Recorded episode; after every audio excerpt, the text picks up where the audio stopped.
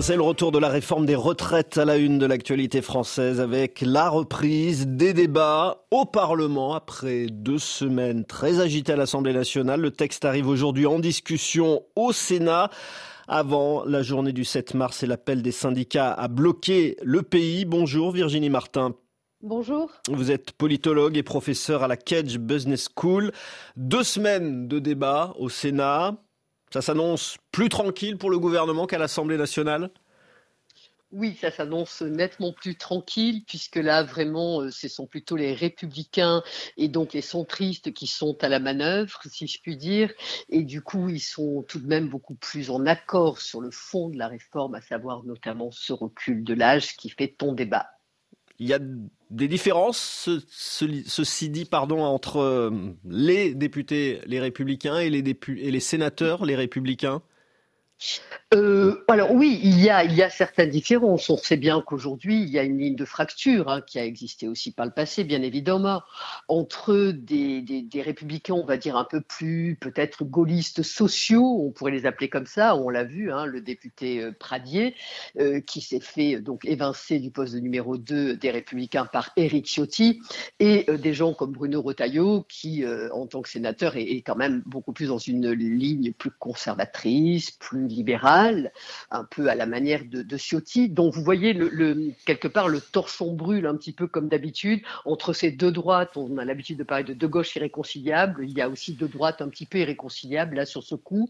C'est assez flagrant. Hein, euh, et, Pradier d'ailleurs, euh, le député du, Sud-Ouest, euh, voilà, s'est fait vraiment évincer puisque beaucoup de gens et de leaders DLR sont passés dans le bureau d'Éric Ciotti en disant on ne peut plus garder ce cabalier comme ça qui, joue finalement une retraite plus sociale, entre guillemets plus socialiste, même-t-il dit, et on ne peut plus le garder. Il s'est fait évincer aussi donc de ce poste pour cette raison.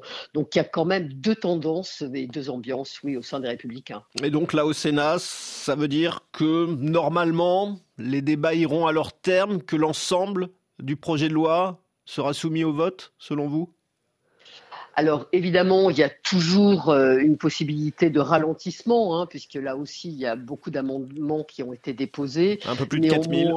Voilà, c'est ça, mais néanmoins, euh, tout le monde s'accorde quand même pour essayer d'aller au moins jusqu'à l'article 7, qui est ce fameux recul de l'âge, qui est important. On devrait y arriver. De toute façon, il va falloir aussi avancer parce que c'est nécessaire, parce qu'à un moment donné, euh, le temps est compté aussi dans cette affaire. Donc ça aussi, c'est important. Maintenant, il y a aussi tout de même quelques dissensions, il faut le rappeler, entre les républicains au sein du Sénat et euh, leurs euh, complices, si je puis dire, politiques euh, centristes. Ils ne sont pas d'accord sur tout. les républicains voudraient être beaucoup plus sévères à l'égard notamment des régimes spéciaux, être plus rapides quant à la fin de ces régimes spéciaux, quand certains centristes voudraient y aller un peu plus doucement. Donc ça aussi, c'est important. Si vous voulez, ce qui se joue aussi au sein des républicains, c'est évidemment quelle finalement ligne est en train de gagner. Bon, ça on le voit plutôt bien via ne serait-ce que l'élection d'Éric Ciotti comme président des Républicains évidemment, mais c'est aussi au Sénat euh, quel leadership euh, vont pouvoir endosser ces Républicains. C'est très important. Ils sont en, manque de visibilité. Ils ont raté euh, de manière très violente la présidentielle de 2022 évidemment. Donc ils ont besoin d'un rattrapage et ce rattrapage, est-ce qu'il se fera? Euh, bah, Ça aussi c'est évidemment la question. Comme le dit Aurélien Pradier justement, est-ce qu'ils seront la béquille de la Macronie? Ça c'est les critiques que certains font, ou au contraire ils seront un apport à la Macronie et ils vont revivre via un petit peu cette alliance euh, de fait un peu avec le gouvernement. En plein débat au Sénat, il y aura la, journée du, du 7 mars. Les syndicats veulent bloquer le pays. Alors hier, Olivier Véran a dit que bloquer le pays, ce serait négliger la santé des enfants, prendre le risque d'une catastrophe écologique. Qu'est-ce que vous avez compris de cette déclaration? Bah, je crois un peu comme tout le monde, à savoir pas grand-chose. Et surtout, je n'ai pas tout à fait vu le rapport de, cause à effet. Hein. Je, comprends bien que bloquer un pays peut ne pas être... oui. Personne ne le voit visiblement. Oui. Ça montre juste de la fébrilité?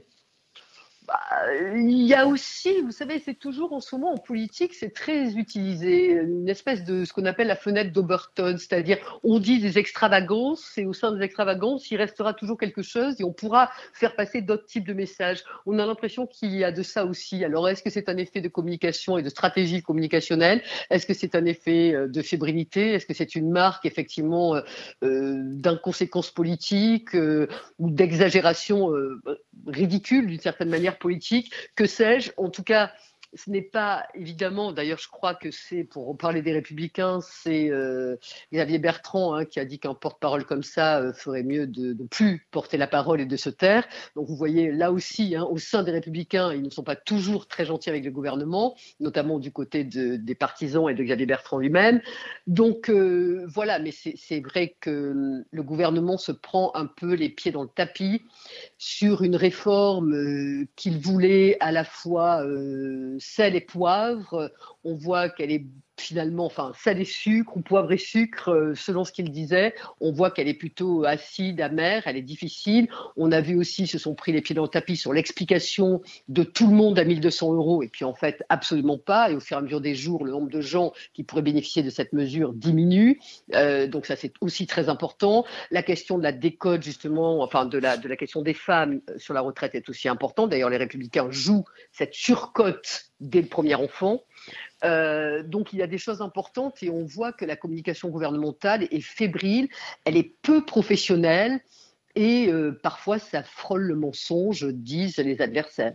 Merci beaucoup Virginie Martin pour votre analyse. Il est midi 41 à Paris.